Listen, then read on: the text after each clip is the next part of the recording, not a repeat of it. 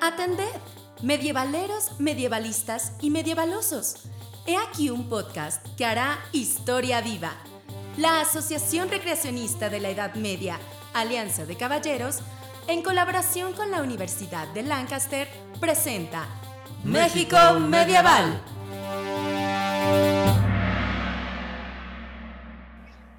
Bienvenidos a otra emisión de México Medieval, un podcast de la Asociación Recreacionista de la Edad Media, Alianza de Caballeros, Ardemac y la Universidad de Lancaster. Antes de comenzar con el tema de hoy, les recuerdo que también pueden escucharnos y encontrar más información de nosotros y las actividades que realizamos mediante nuestras redes sociales. Si aún no nos conoces, bueno, pues síguenos por Facebook, Instagram y YouTube. Nos encontrarás como arroba y en Twitter estamos como arroba. Nuestro escudo nacional es, sin duda, un emblema con una historia fascinante. Todos conocemos la hermosa historia de un pueblo nómada en búsqueda de una tierra prometida. La señal sería otorgada por un dios que guiaba a este pueblo destinado a ser grande y traspasar los hilos del tiempo con su legado. Y no, no estoy hablando de Moisés y el Mar Rojo, obviamente. Miren, vamos a enfocarnos en un símbolo que nos representa como mexicanos, la fundación de Tenochtitlán es señalada por Huitzilopochtli en el islote de la laguna, donde se alzaba un nopal y encima de este estaba posado un águila, agitando sus hermosas alas. Oye, ¿y dónde queda la serpiente? Ah, bueno, esto es algo que tiene sus raíces medievales. Mi nombre es Tania Mendoza y en esta ocasión me encuentro en compañía de los ardemacos, Igor, el abuelo Ayala. ¿Qué tal, señores? Buenas tardes, buenos días, buenas noches, buenas madrugadas, cualquiera sea que la hora en que nos estáis oyendo. Sed bienvenidos y ojalá os paséis un buen rato. También con nosotros está el doctor Ervin Fernández Aceves. ¿Qué tal? ¿Cómo están? Muchas gracias por acompañarnos de nuevo a una emisión más de México Medieval, con el gusto de poder compartir un tema que en lo particular a mí me tiene fascinado desde que tengo memoria, que es qué tan eh, mexicano es el escudo mexicano. Muy bien, como se habrán dado cuenta, el día de hoy el tema es nuestro escudo nacional.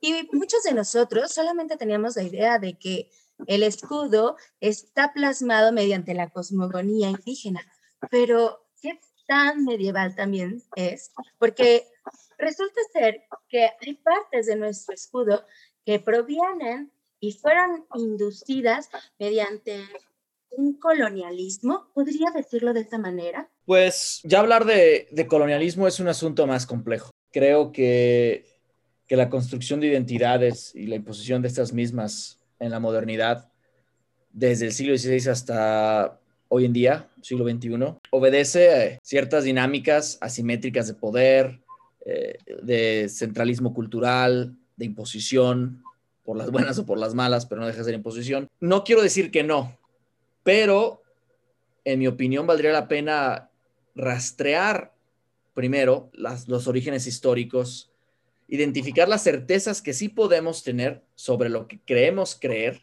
y con base en ello empezar a cuestionar asuntos de identificación, ¿no? Yo mencionaba al principio de manera de introducción, aunque muy ambiciosa, es esta idea de lo mexicano, del escudo mexicano. La idea de lo mexicano es una de estas construcciones que obedece un proceso histórico complejo de diferentes etapas. Y en esas etapas sí podemos hablar, por supuesto, de una imposición colonial, no necesariamente en el periodo como se conoce malamente colonial, que es eh, hispano, pero sí de, de, una dinámica de imponer narrativas desde el centro. Ahora, eso lo podemos dejar después. Quizá no a todos les interese la discusión a fondo, casi, no quiero decir eh, post estructural y posmoderna de lo que es eh, narrativa, identidad e historia. Pero sí empezar con lo que a todo el mundo nos interesa, porque creo, por lo menos como habitantes de este país, México, tenemos una idea, o mejor dicho, una ilustración muy clara en la cabeza, que siempre vemos y rara vez cuestionamos. Entonces, claro, hay que hablar de, de colonización, pero primero hay que acomodar todo lo que conocemos o podemos conocer hasta ahora y saber en dónde, en dónde estamos parados. Como águila en pal, ¿dónde estamos parados? Yo estoy completamente de acuerdo con Erwin. En efecto, creo que hay que empezar por el empiezo y principiar por el principio. Y bueno, con los elementos que aquí trataremos de vertir, creo que cada quien además podrá formarse su opinión de qué tan colonial o no, qué tan válido o no este, es em, este, este, proceso. Bien, lo primero que hay que decir es que eh, de los documentos eh, prehispánicos donde aparece plasmada la fundación de Tenochtitlan, eh, solo hay uno, que es una, un monolito que el destacado historiador y antropólogo Alfonso Caso, o Antonio Caso, le puso por nombre el Teocali de la Guerra Sagrada. ¿Por qué le puso así? Porque en uno de sus costados figura justamente el grabado de un águila posada sobre un nopal que además tiene tunas con forma de corazones y en el pico no tiene ninguna serpiente. Lo que parece tener en el pico es un glifo conocido como Atlichanoli, Atlachinoli, es Atlachinoli, que es el grito de la guerra sagrada. Fuera de ese monolito, un águila devorando una serpiente o luchando contra ella no existe con precisión en ningún otro eh, grabado, pictografía, eh, artesanía prehispánica ni del pueblo mexica, al cual pertenece la leyenda, ni, de ningún otro pueblo. Existe muy ligeramente una, una imagen en el códice borbónico este, de, una, de un águila y una serpiente que se disputan un conejo, pero eso es lo más cerca que vamos a encontrar. La imagen del águila devorando a la serpiente no está entonces entre esa evidencia azteca. Después, es otra cosa, porque empiezan a aparecer códices, sin embargo, que ya no son estrictamente indígenas después de la conquista de Tenochtitlan, porque de alguna manera son inducidos, dirigidos o, y por supuesto influenciados eh, por los españoles, particularmente por los frailes evangelizadores, que son los primeros en recoger eh, las tradiciones y el conocimiento del pueblo vencido. Y también quizá valdría la pena distinguir, no solo para hoy, sino para otros episodios y el tratamiento que tenemos de, la historia del México novohispano, la diferencia de indígena a prehispánico. No son sinónimos. Claro. La autoría puede ser indígena, la agencia puede ser indígena, pero ya la mentalidad del contexto cultural no es prehispánico. Así es. Entonces, justamente, más allá de este Teocali de la Guerra Sagrada, que sería lo único prehispánico, lo indígena, pero ya en un marco nuevo hispano, es lo que va a dar lugar a algunos de estos documentos, eh, que también se refieren o ilustran en pictografías la fundación de Tenochtitlan. Cronológicamente el primero se llama Historia de los mexicanos por sus pinturas eh, y dataría de 1530. En él se menciona el nopal, pero no se menciona ni siquiera el águila ni la serpiente. Luego tenemos hacia 1540 el Códice Mendoza, donde ahí sí se menciona el águila ya sobre el nopal, pero tanto en el texto como en la pictografía que lo acompaña no aparece ninguna águila. De hecho, tampoco aparece nada más, está solamente eh, el águila sobre el nopal. Después tenemos de 1555 el Códice Teleriano Remensis, que al igual que eh, el de 1530, solo menciona el nopal, que no hay que olvidar algo muy importante, no es un nopal pelón, es un nopal que da tunas. Tenemos después el Códice Vaticano A de 1560, donde igual solo se menciona y aparece en la imagen el nopal como glifo fundacional de Tenochtitlan. Tenemos que esperar hasta 1563 en lo que se llama el Códice Osuna, donde aparece de nuevo este símbolo del águila sobre un nopal y ahora sí tiene algo en el pico, pero no es muy claro eh, en el detalle si se trata del atlachinoli o si se trata de un pájaro. pero no hay ninguna serpiente. El caso extremo sería el de los anales de Cuautitlán, que se encuentran, son parte o se encuentran dentro del llamado Códice Chimalpopoca de 1563, donde ni siquiera se menciona el nopal, nomás se dice que pues un día llegaron los mexicas, los mexiquín, y se asentaron en el, en el centro de la laguna. Posteriormente tenemos el Códice Azcatitlán y el Códice Mexicanos, ambos de 1570, y ambos en los que sí se menciona el nopal, pero sin el águila nuevamente. Tenemos que esperar seis años hasta 1576 con el Códice Aubin, donde por fin encontramos esa imagen completa de un águila sobre un nopal devorando a una serpiente. Todos estos documentos ya empiezan a reflejar algo que decía hace rato Erwin. Es decir, no es solo la mera influencia. En, la producción de, estos testimonios eh, influyen muchos factores, como señala Patrick Johansson, que van desde quién los pintó, a pedido de quién los pintó, quién los escribió. Es más, el hecho mismo de que ya el hecho de encontrar un texto escrito, aunque sea en náhuatl, nos habla de un procedimiento que no existía antes de la llegada de los españoles, es decir, la escritura alfabética. Y entonces ya está mediado por esto. Algunos de los informantes, por ejemplo, no son este, de ascendencia mexica, pueden ser de otros pueblos, las caltecas, por ejemplo, o chalcas, este, o a Coloas. Y bueno, eh, su visión puede ser de ligeramente a muy distinta a la que proporcionaría alguien que recoge la tradición específicamente mexica. La finalidad misma de los documentos hace que entonces todo esto conforme una red, o mejor dicho, como un laberinto donde es difícil orientarse. lo único cierto, en todo caso, es que esa imagen completa de águila sobre el nopal devorando una serpiente, aparece poco más de medio siglo de consumada la conquista de Tenochtitlan en este documento que se llama Códice Aubin. Los documentos previos, ya mencionados, no lo tienen entero. Entonces, en efecto, se plantea uno la pregunta, ¿y de dónde salió la serpiente? Sobre todo porque en diversos documentos posteriores, que son aproximadamente unos 15, 16, después del Códice Aubin, también sigue persistiendo esta eh, diferencia, esta inconsistencia o esta variedad, como quieran llamarlo, eh, empezando desde el libro 10 de la Historia General de las Cosas de la Nueva España, el famoso trabajo de Bernardino de Sahagún, donde de nueva cuenta, pues se menciona el tonal, así como de pasada, sin demasiado detalle, y nada más en referencia a la fundación de Tenochtitlan.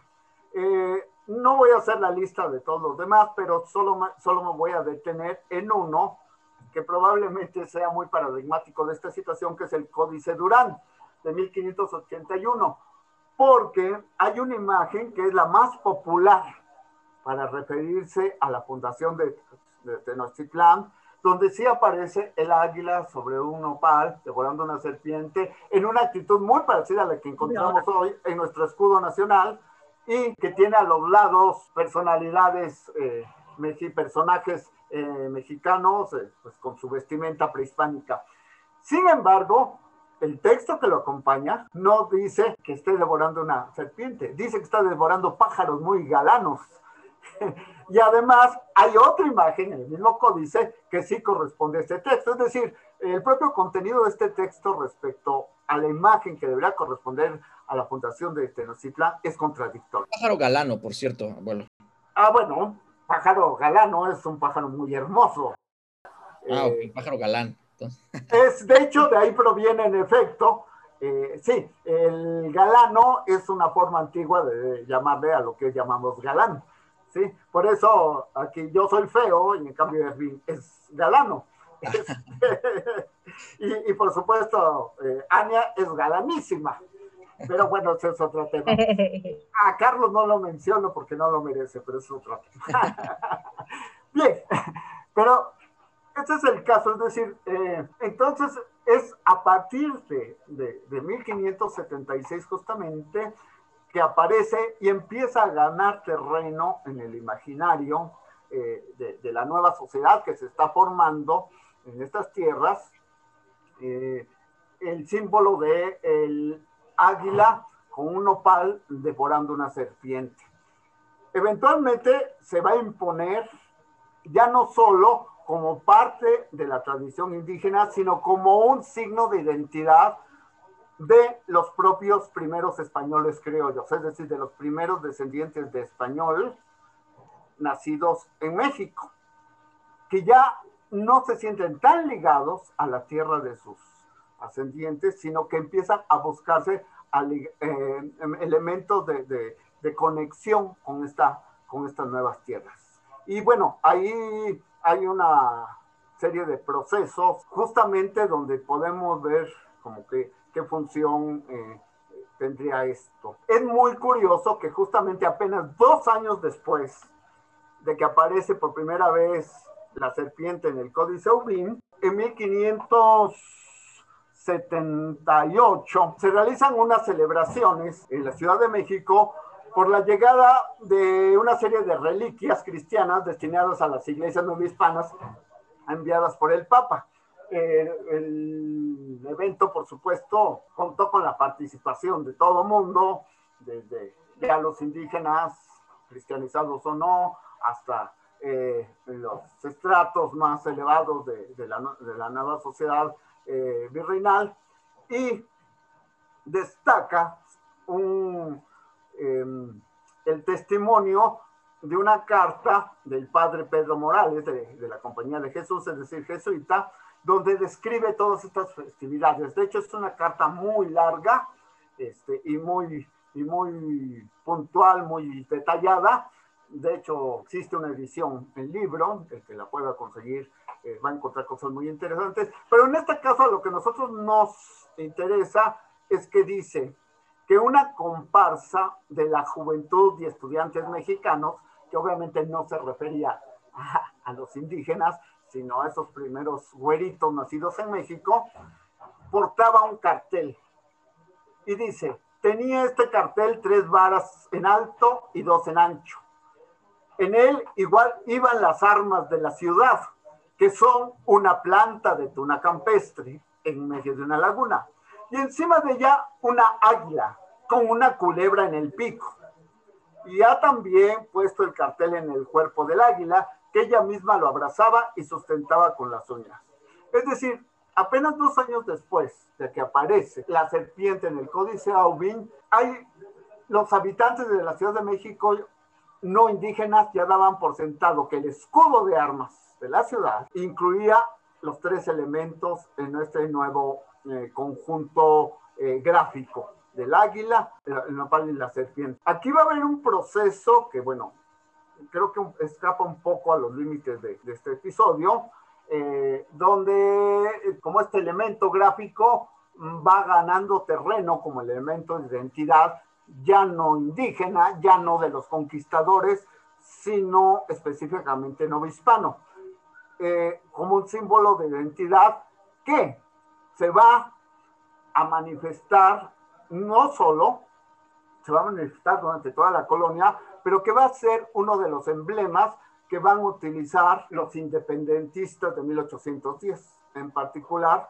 don Ignacio Allende, que en sus, banderas en sus banderas gemelas que, portaban los regimientos que, él dirigía, justamente se va a encontrar por primera vez como un pendón ya nacional mexicano, este escudo de el águila eh, parada sobre un nopal devorando una serpiente, pero donde obviamente ya hay un proceso de resignificación donde efectivamente habría que explorar cómo llegó esa bendita serpiente, de dónde llegó y qué significados podría haber aportado para este, eh, eh, este, este símbolo hoy tan entrañable para todos nosotros.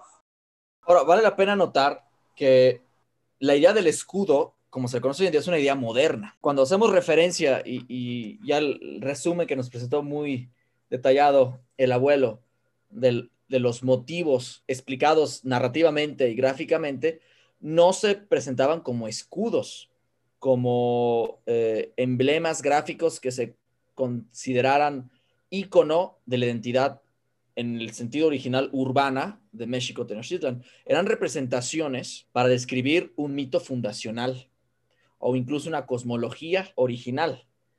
Es decir, eh, ya con lo que menciona el abuelo de Iturbide utilizándolo en el pendón, sería realmente el primer uso como tal de escudo con pretensiones nacionales. Y previo a eso, lo que también mencionó uh, Igor el abuelo, sobre cómo se juntaba el escudo de armas de la ciudad, no del país todavía, o, o de la Nueva España, o del reino, de la Ciudad de México, con el motivo que emerge de estas fuentes, quizá, o que por lo menos se puede reflejar que emerge de estas fuentes ya mencionadas, de el águila y la serpiente. Y es curioso mencionar esto, no solo curioso, importante, es curioso obviamente apuntar el, desarrollo histórico, pero importante porque en México eh, eh, se presenta la idea sencilla, sobresimplificante, pero errónea, que el, la ilustración del Códice Mendoza, por ejemplo, fue nuestro primer escudo. O peor aún, la representación del águila del Atlachinoli. ¿Sí lo dije bien? Por favor, corríjame. Sí, ¿verdad? Sí, lo dijiste bien.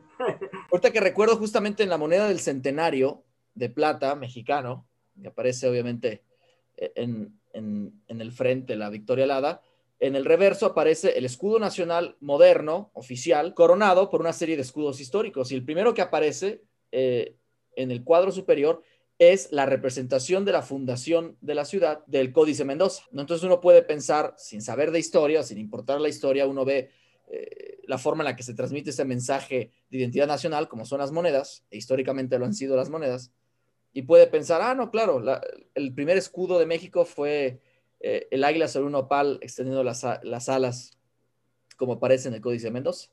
Pero no es que se usaran como escudos, era la representación, en este caso pictórica, de del mito fundacional de la ciudad específica de México, Tenochtitlan. Fíjate que estás diciendo algo súper importante porque en efecto, en esta resignificación, la finalidad de la pictografía es distinta. Una cosa es poner en una imagen que relata la fundación de la ciudad a darle una función de escudo de armas. Eso es una función que viene justamente con los españoles, ese tipo de, eh, elemento identitario. Y llama mucho la atención que justamente en uno de los documentos posteriores a la la, la crónica mexicana de, este, este señor famosísimo, ¿cómo se llama? Eh, Fernando, Fernando de Alba Tesosomoc, en el texto que acompaña eh, eh, la fundación o que hace referencia a la fundación de Tenochtitlán, dice ya que es seña y escudo y armas de, la de Tenochtitlan. Es decir, aunque él es un informante indígena, descendiente de aristócratas indígenas, eh, ya también este, en su descripción eh, incluye un elemento imacológico totalmente medieval, que es el del escudo de arma. Por supuesto. Hasta el nombre, ¿no? Eh, Hernando de Alvarado de Tesosomoc, descendiente quizá de esta aristocracia original autóctona, pero ya resultado y parte de un contexto cultural completamente distinto. Bueno, quizá completamente se puede evaluar hasta qué punto, pero sí distinto al, que se tenía en estos territorios antes de, la llegada de los europeos, antes de la conquista y caída de, Tenochtitlan. Claro, y entonces justamente uno tendría que preguntarse, y por cierto, aprovecho, este, la primera aparición no es con Iturbide, es con Allende, en 1810. Ah, claro. Este, pero bueno, cerrado este paréntesis, justamente sigue, bueno, ¿de dónde diablos salió la serpiente y quién la trajo y con qué connotaciones? Este, creo que a lo mejor eh, podríamos abordar esto un poquito más adelante. Y en efecto, me parece que esto lo podemos abordar un poco más adelante, porque hemos llegado a la mitad del programa y ha llegado la tan esperada hora de escuchar la cápsula de hoy. Recuerden que pueden encontrarnos en las redes sociales Facebook, Instagram y YouTube como arroba Ardemac oficial y en Twitter nos puedes encontrar como arroba Ardemac MX. En un momento regresamos.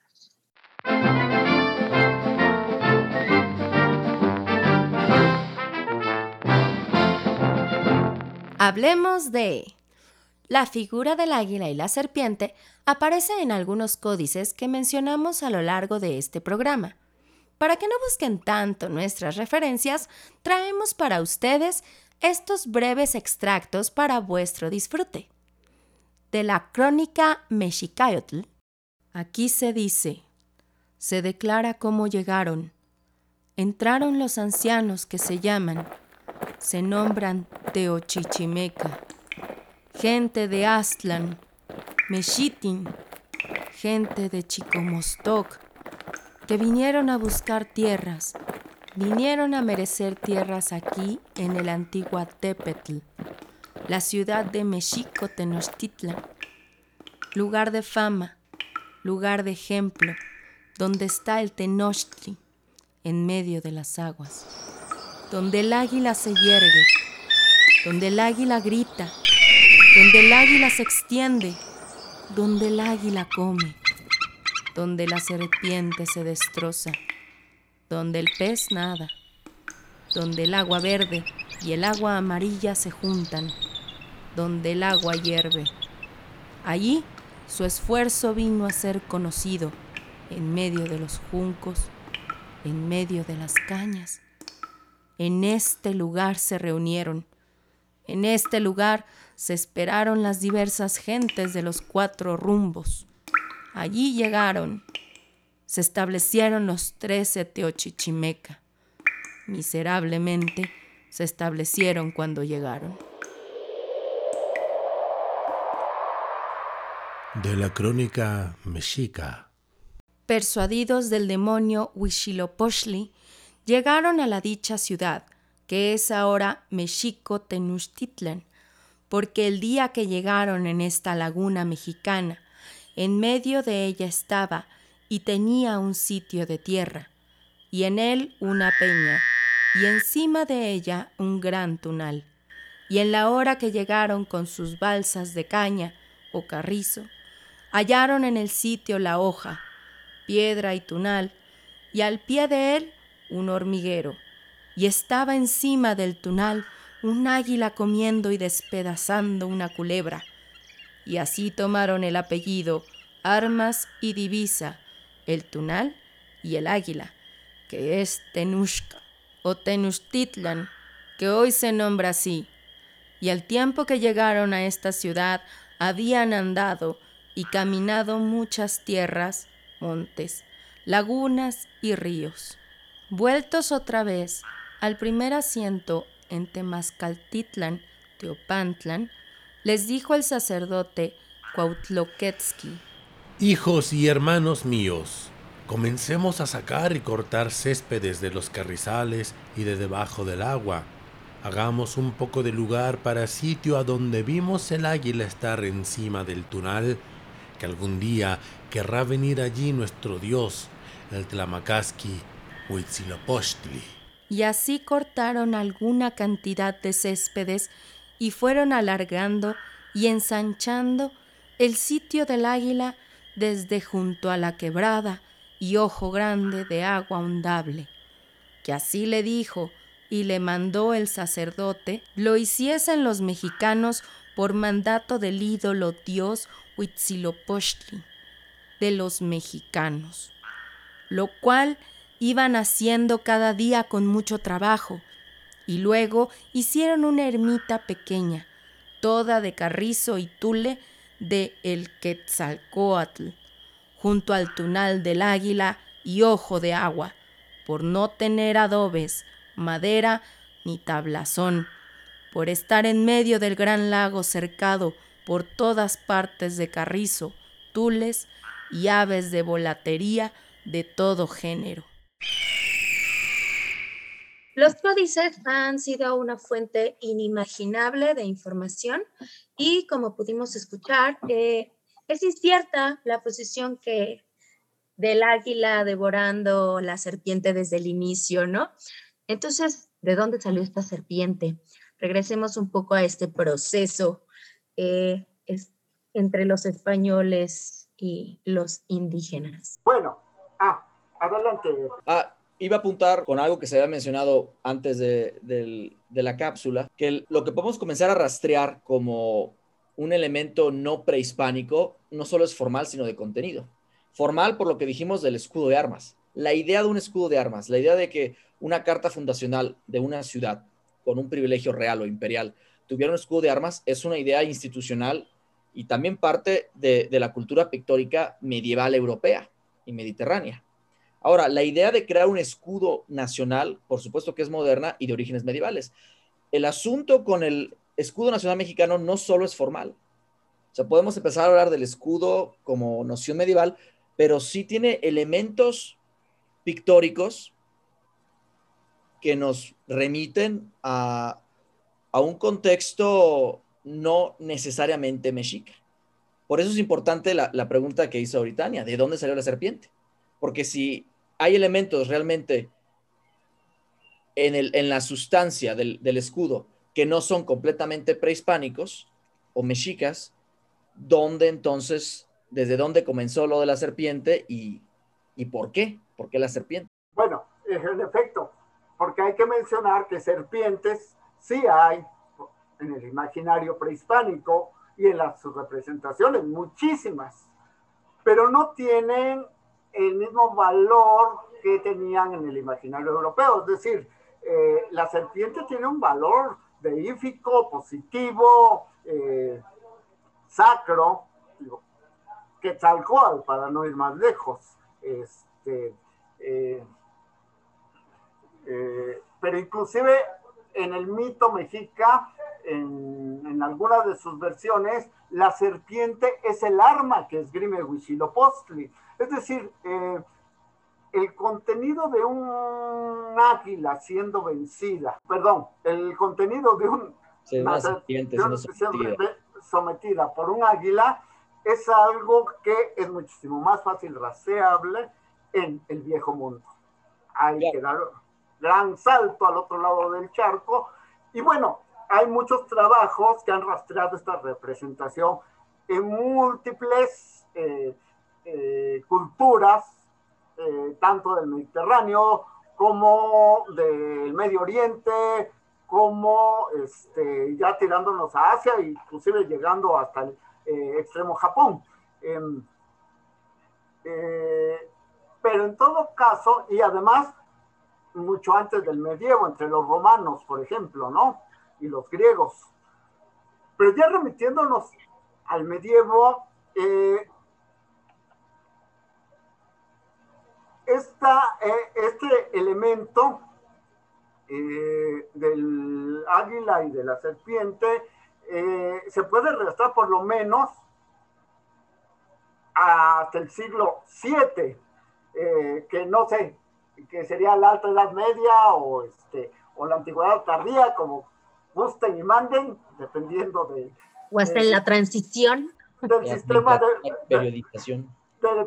sí, del sistema de periodización que utilice, pero bueno, estamos hablando de, del siglo VII en un evangelio llamado de Valeriano, que está en la eh, Biblioteca Real de Múnich con en el manuscrito latino 6224, y un poquito más tarde, en el siglo IX, en eh, dos manuscritos eh, conocidos como Evangelios de eh, San Luis, uno de los cuales está en, este, en la Biblioteca Nacional de Francia y el otro está, ah, claro, en la Biblioteca Bodleiana en Inglaterra, o mejor dicho, en, en el Reino Unido. Y algo que llama mucho la atención es que está ahí para ilustrar el inicio del Evangelio eh, según San Juan, el cual de entrada eh, es un evangelista que los que saben de, un poco de tradición católica saben que le corresponde justamente la imagen del águila a este evangelista. Eh, pero en el caso de estos manuscritos no está eh, eh, reducido sobre el águila. El águila está venciendo a una serpiente eh, que de alguna manera entonces representa el, o se puede interpretar como, la, como el sometimiento del pecado en el mundo por parte del el Evangelio. De hecho, específicamente en, en, un contexto religioso, que eso es importante. Exacto. No es un contexto general medieval, mediterráneo, es, es eh, como elemento pictórico paratextual de, de un texto eminentemente religioso, como es un evangelio. el motivo de la serpiente siendo atacada o sometida por, por el águila se puede incluso rastrear hasta el siglo V, VI, el famoso mosaico del Gran Palacio en Constantinopla. Sí, exactamente eso es lo que iba a, a contar justamente, que eh, en realidad a, todo lo largo de, de, la Edad Media se puede encontrar este motivo del águila sometiendo a una serpiente sin nopal, porque evidentemente todavía no lo conocían, pero este motivo se puede encontrar en diversos ámbitos, eh, incluyendo el heráldico. Por ejemplo, se supone que inclusive eh, un presunto manto de coronación de Carlomagno, que realmente nadie sabe si perteneció o no a Carlomagno, pero hay un manto donde eh, hay en, la orla de, de, del manto hay águilas eh, sometiendo serpientes, sosteniendo unas serpientes apresadas entre sus garras. Pero efectivamente. Magno lo compró en Tlaquepaque, es lo que no te habían dicho. Ah, ya vamos, con razón. No, bueno, ese Carlos Magno le gustaban las cosas importadas, ¿no?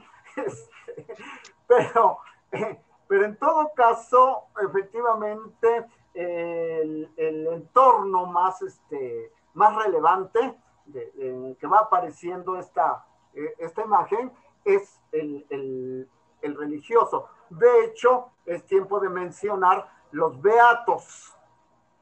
Eh, conocemos como los beatos a una serie de manuscritos entre el siglo XI y XIII que acompañaban a un texto, eh, un comentario que se hacía al Apocalipsis, es decir, tenía un texto con el Apocalipsis y alguien escribió un comentario que se hizo muy popular eh, sobre el Apocalipsis y ese texto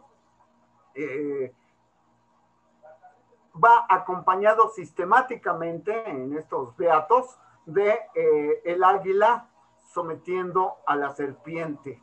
Eh, y de hecho, no solo eso. Eh,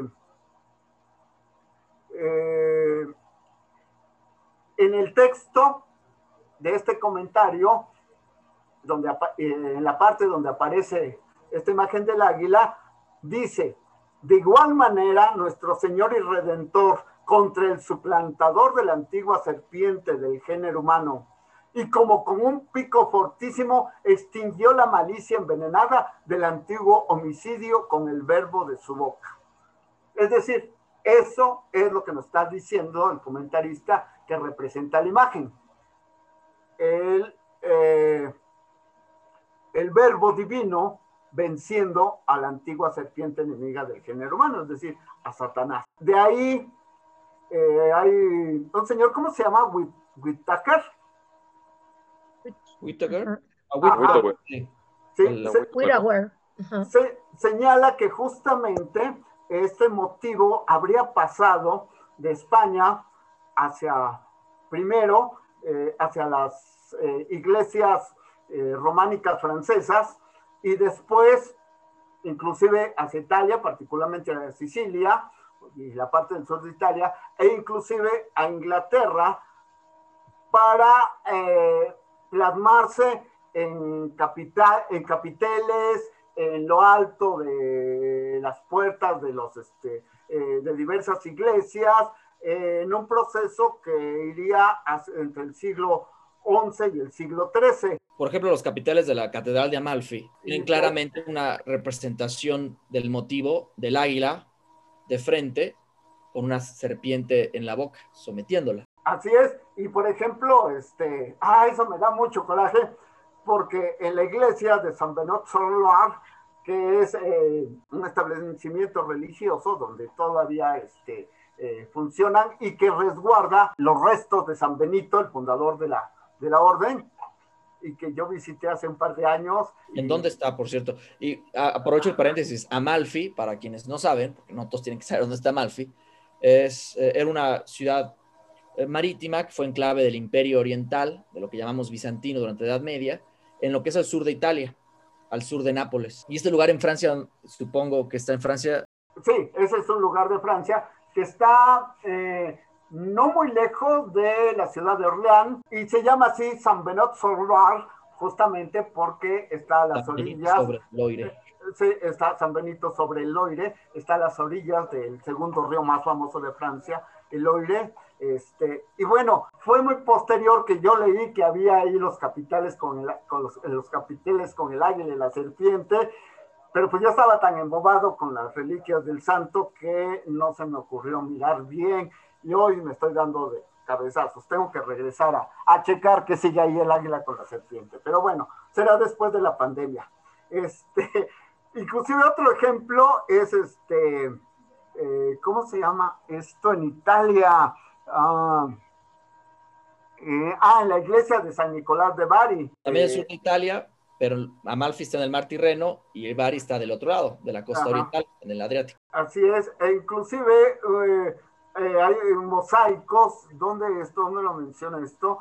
Eh, el pavimento de San Miniato al Monte, eh, en Florencia, encuentra la misma representación y inclusive por ahí, ah, en un libro que se llama, a ver, ahorita les digo, se llama algo así como representaciones, porque también en las iglesias españolas encontramos este fenómeno de capiteles o de esculturas o de mosaicos o de eh, grabados representando a un águila sometiendo una serpiente, donde el águila es este, de alguna manera una representación de Cristo, ¿no?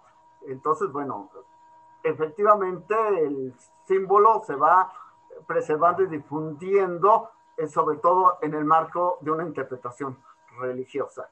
Definitivamente me parece que gana terreno porque esa, esa simbolización de el águila como el representante del cielo, de lo divino, de lo magnífico, eh, sometiendo a una serpiente, ¿no? Que en este caso eh, podría ser el mal, ¿no? Y además, me parece que la serpiente de este lado del charco era más eh, enfocado hacia el agua, ¿no? Era, era, eh, simbolizaba como la parte terrenal, la parte, eh, o por debajo de la tierra, que se movía por debajo de la tierra con el agua.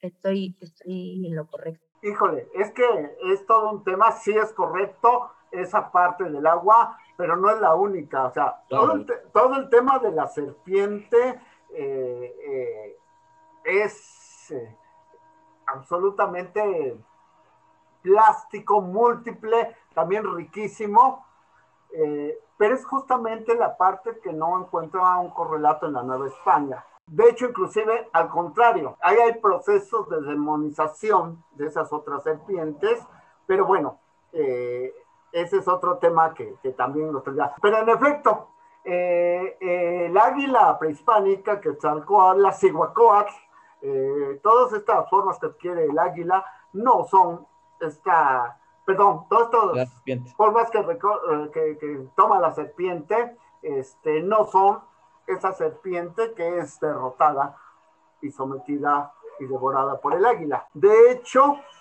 hay un pasaje también muy interesante de un texto que se llama El Exameron, escrito por un tal Rábano Mauro, o Rabano Mauro, que dice que para enseñarle a cazar a sus hijos, el águila culebrera trae una culebra en el pico y cuando está cerca lo levanta y la arrastra, repitiendo la maniobra cuando sea necesario hasta que el joven la agarra.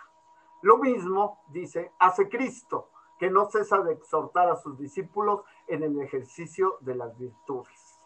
Es decir, eh, aquí ya no solo eh, hay, un, hay un elemento eh, de vencimiento al mal, sino el, el, el, águila que caza a la serpiente es también una imagen de ejercicio de la fe y de las virtudes teologales.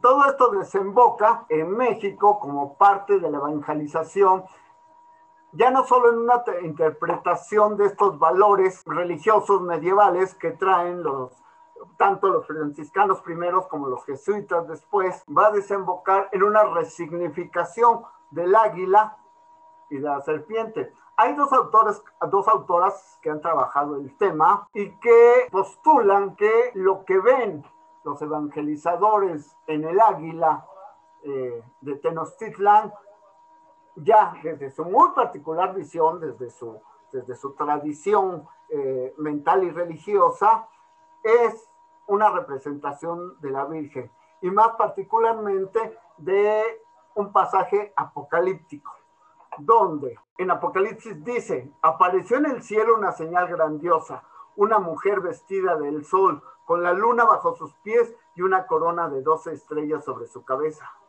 Pero se le dieron a la mujer las dos alas del águila grande para que volara al desierto, a su lugar. Allí será mantenida lejos del dragón por un tiempo, dos tiempos y la mitad de un tiempo. Eh, estas autoras, Solange Alberro y la doctora Tobar, no recuerdo su primer nombre, postulan que atenidos a esta eh, interpretación del Apocalipsis, eh, particularmente los jesuitas, más que los franciscanos, porque fueron, primero llegaron a evangelizar los franciscanos y después fueron eh, de alguna manera relevados o sustituidos por los jesuitas, pero entonces son los jesuitas los que atenidos a este pasaje le atribuyen esa significación al águila y por lo tanto son capaces de retomar y resignificar este símbolo, esta ilustración indígena de eh,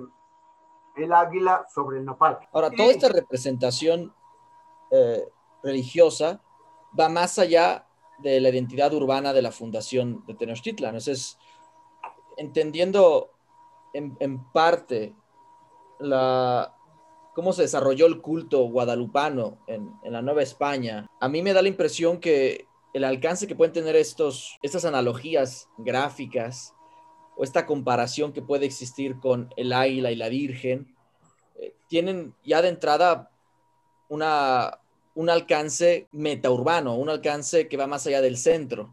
Porque es fácil quizá empezar a decir que el desarrollo de la identidad del México, de la Ciudad de México, de la Nueva España, se comienza a utilizar la, representación gráfica o la idea de la serpiente sobre el nopal, ya después con el motivo de la, de la serpiente. Y sí, insisto, ¿no? El, motivo de la serpiente no es hablar de la serpiente como tal, el motivo de la serpiente es hablar de la serpiente jugando un rol específico con el águila, en este caso sometimiento. Pero si ya empezamos a hablar de, las comparaciones que se pueden eh, sugerir o descifrar con el culto guadalupano, ya de entrada para mí llama la atención porque ya es una pretensión de corte, no sé si llamarlo nacional, pero sí general de la población. Porque ya hablar que la, el águila puede ser la Virgen, ya no es hablar solo de México, de Tenochtitlan o de la Ciudad de México. Y es hablar de una población, de todo un, eh, un reino, de un país que puede comenzar a encontrar en ese símbolo, en esa, mejor dicho, en ese motivo, un símbolo de devoción y en esa devoción quizá buscar identidad. Mm, esa es una posibilidad que efectivamente particularmente maneja eh, este, eh, Tobar, pero eh, creo que hay procesos ahí un poco más amplios y un poco más interesantes, porque no solo creo se trata ya de un símbolo, uno, de identidad religiosa. Eh, creo que empieza a trascender eso y la huella más importante es que justamente eh, en donde hoy es Palacio Nacional, que al principio no fue el Palacio de Gobierno de la ciudad, sino era una propiedad particular de Cortés, eh, que además entra en litigio con la, ¿cómo se llama esto? De los oidores, con la audiencia con la audiencia de la Ciudad de México, que, que, tenía su asiento de gobierno en lo, eh, lo que hoy es el, el, el edificio del Monte de Piedad, es decir, a un ladito y a un ladito de catedral, no a un lado, este, eh, entran en litigio por esa propiedad y bueno, finalmente llegan a un arreglo y el Palacio Nacional se convierte en el Palacio de Gobierno Virreinal, pero ya a finales del siglo XVI. Y entonces uno de los elementos de ornato que, que le ponen es justamente una fuente con, adivinen qué, una peña, un nopal, un águila devorando una serpiente. Es decir, eh, que además eh, se utiliza para timbrar el escudo oficial, según eh, algunos testimonios más tardíos, desde 1553, se utilizaría para timbrar el escudo formal, oficial, eh, que, concedió Carlos V a la ciudad, que es el famoso castillo con los leones rampantes y su orla de nopales y el agüita abajo. Entonces, a eso le ponían arriba lo que se llama un timbre heráldicamente, que es eh, el águila devorando una serpiente. Y de alguna manera, eh, este símbolo es para los habitantes aquí tan válido, o tal vez más, que el escudo de armas oficial. Tan es así que en algún momento un virrey dice, se prohíbe el símbolo. Y sin embargo, 50 años después, para la Fox y lo vuelven a, retomar. Este, eh, lo que pasa es que a lo mejor ahí hay como que la identidad religiosa de los mexicanos, eh, eh, ya desde antes de, la llegada de, los españoles y con la llegada de los españoles, no es claramente diferenciable en lo meramente secular de los religiosos. Y bueno, eso se ve efectivamente en el proceso independentista, ¿no? Entonces, bueno, se me haría como difícil separar el tema de la identidad como algo, si no ajeno, pues sí totalmente distinto a lo religioso.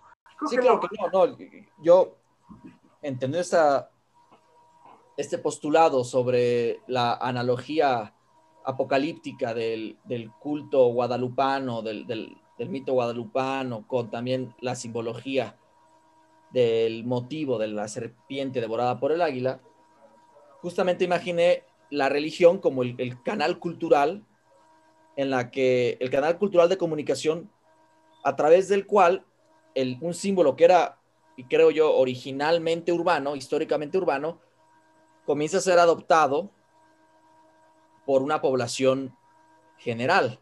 Ahora, también lo que menciona es importante, la, la centralidad política, el tener a la capital, que la ciudad, que la capital de la Nueva España, el reino de la Nueva España, sea la Ciudad de México. Sí, justamente para ir cerrando, eso tiene que ver, porque aquí ya no hablamos solo del águila. En, los primeros, en el primer siglo, por lo menos, mexicano no quería decir habitante de la Nueva España, quería decir habitante de la Ciudad de México. Si tú eras de Puebla o de Nueva Galicia o de otro lado, no eras mexicano. Los mexicanos y me perdonarán los amigos de provincia o de los estados de fuera de la Ciudad de México, pero pues esa es la historia. Y en efectivo, a lo mejor tienen razón y, esa centralidad pues, se cimentó desde aquel entonces, pero mexicanos eran habitantes de la Ciudad de México. Punto.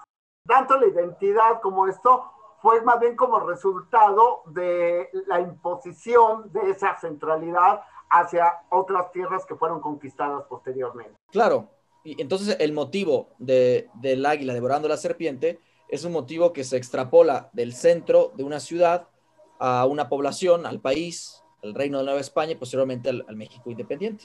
Aunque yo no descartaría por completo eh, el rol sin distinción, al contrario, motivado justamente por la idea de qué tan intermezclado estaba la cosmología religiosa con esta de identidad social de vida cotidiana, el hecho de que respondiera a motivos religiosos cristianos y que esto ayudara a que la gente fuera, la población en general, la gente que habitaba el país fuera de la Ciudad de México, pudiera adoptarlo de manera eh, más cercana.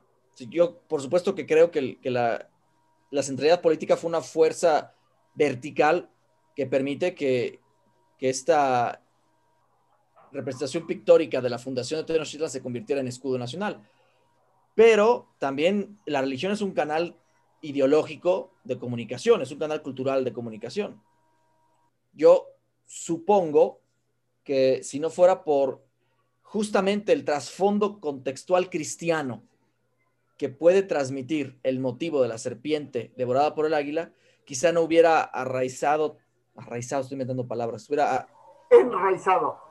Enraizado. Se hubiera enraizado en, en la población, porque por mucha imposición que existiera, creo que sí se tiene que rescatar la capacidad que tuvo el motivo para ser adoptado por la población, no solo que va más allá de la capital, la población de los nuevos reinos, sino la población de nuevo un país independiente. Claro, y aquí regresamos justamente a algo que Ania mencionaba al principio.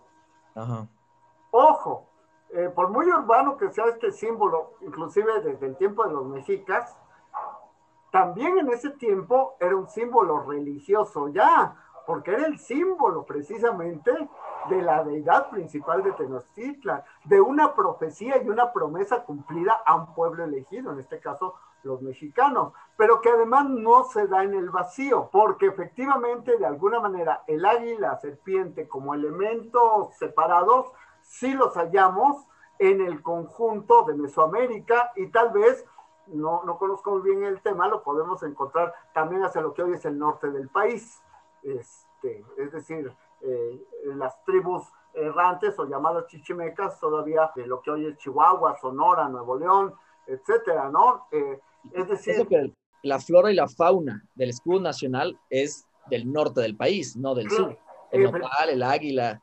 Claro, ese, ese, claro, no lo había visto así pero eso es muy, muy, muy, muy importante, me parece, y creo que es lo que da fundamento a lo que dices.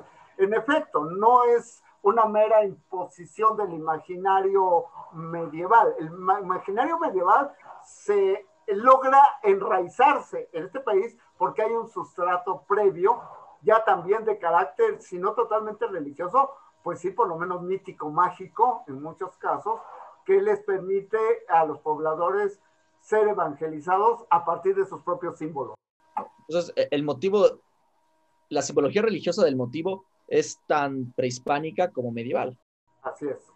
Pues no cabe duda de que el escudo nacional ha pasado por una serie de transformaciones que en una hora no es posible desarrollarlas todas. Eh, pues desde el nacimiento de... La invitación al cuestionamiento, que creo que era lo más importante. No solo el poder tener referencias de las posibles conexiones medievales que tenemos en este país con elementos tan identitarios como es el escudo, sino el cuestionar de dónde vienen las cosas. Por eso es bonita la historia y útil, pero con que se queden con la impresión de que el, escudo no es el resultado de una leyenda única, definida, sin cambios, que se puede remitir a antes de la conquista, con que cuestionen eso y no lo crean por lo menos de entrada, lo pregunten mejor, ya nos damos por bien servidos, creo. Sí, aquí lo que tenemos que hacer es cuestionar, cuestionar todo lo que, lo que se nos ha dicho y a veces hasta lo que vemos. Y con eh, fundamento, está bien preguntarse, tampoco hay que ser contreras por el... Nada más porque sí. Justamente las herramientas que tenemos, el fundamento para cuestionar de manera constructiva todo esto es la historia. Y la historia medieval también juega un papel muy importante, eh, incluso en la deconstrucción de la identidad nacional mexicana y pues sigamos, ¿no? Sigamos eh, cuestionándonos y porque finalmente creo que tal vez es tiempo de que veamos un águila que mire hacia otro lado o con las alas más extendidas. Lamentablemente el tiempo se nos ha terminado. Debemos despedirnos. ¿Quieren decir algo más antes de que terminemos de cerrar este tema completamente? El problema es que cada vez que invitas, nos invitas a que digamos algo más, se va a alargar. Y ni modo. Es una conclusión general.